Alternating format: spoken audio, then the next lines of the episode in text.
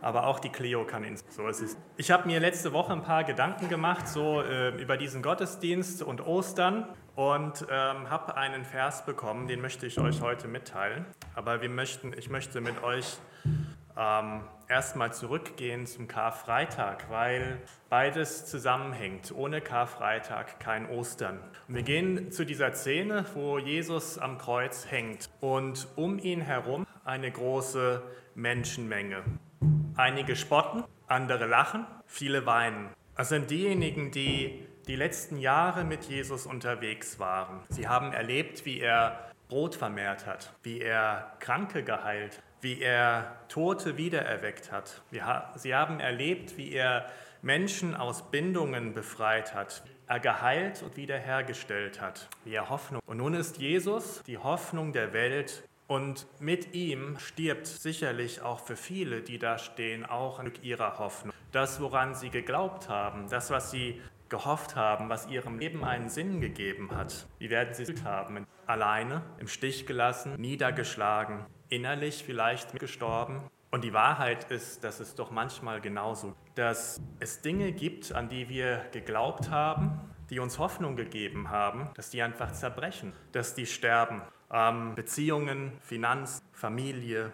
Und ja, ich habe überlegt, kannst du das so sagen? Ja, auch Gemeinde. Und ich kann das nachvollziehen, habe ich festgestellt. Ich kann das nachvollziehen. Wenn ich an die letzten Jahre denke, Ganz ehrlich, es geht doch nicht darum, dass sich mal jemand im Bund vergreift. Es geht nicht darum, dass man Fehler macht. Es geht nicht darum, dass man schuldig aneinander. Es geht auch nicht darum, dass Menschen verlassen. Das gehört dazu, ist kein Problem. Aber dass die Worte, die ausgesprochen, wie wir miteinander umgegangen und das als Leute, die sagen, wir folgen Jesus nach, als Gemeinde, wow, das lässt einen sprachlos zurück. Und manchmal in so einer Situation kommt man sich vor wie in der Trümmerwüste. Innerlich, da ist was kaputt gegangen, da ist was zerbrochen, so schwer wieder auf die Beine zu. Man würde gerne, aber es fällt einem einfach nicht leicht, diesem ganzen Chaos, dem Zerbruch wieder auf die Beine zu. Und heute feiern wir Ostern.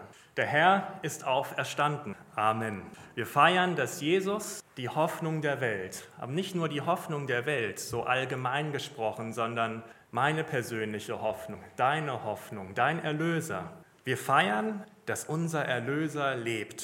Und jetzt kommt der Vers. Jesus sagt, ich lebe und ihr sollt auch leben. Das ist ein Vers, den sagt er eigentlich schon vor Ostern, in dem Moment, als er sich von seinen Jüngern verabschiedet. Aber das ist ein Vers, der durch Ostern gültig wird. Das ist ein Vers, der in Ostern seine Erfüllung findet. Jesus lebt und Jesus sagt, ich lebe, du sollst auch. Es ist nicht Gottes Absicht unser Leben, dass wir in einer Trümmerwüste umherirren. Es ist nicht Gottes Absicht für unser Leben, dass wir in Scham und Schuld versinken. Jesus sagt, ich lebe und ihr sollt auch.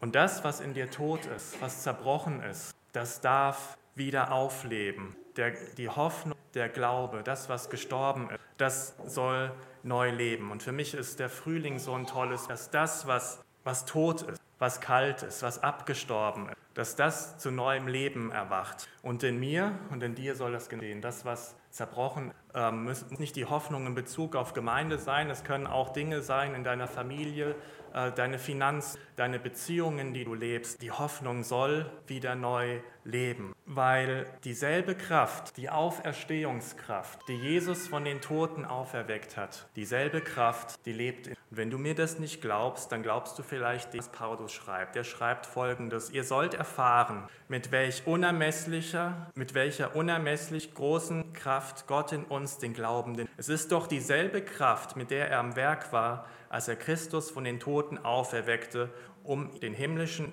Ehren um ihn in der himmlischen Welt den Ehrenplatz an seiner rechten Seite. Vor ein paar Tagen ähm, hat die Sabrina mir was vorgelesen, scherzhaft darum, naja, also ähm, wir ähm, feiern Weihnachten und Weihnachten hat so einen festen Platz im Kalender und bei Ostern ist das eh. Und ich habe mir gedacht, ja, also es gibt kein festes Datum Ostern im Sinne von 24. Dezember, sondern es ist einfach ein beweglicher Tag.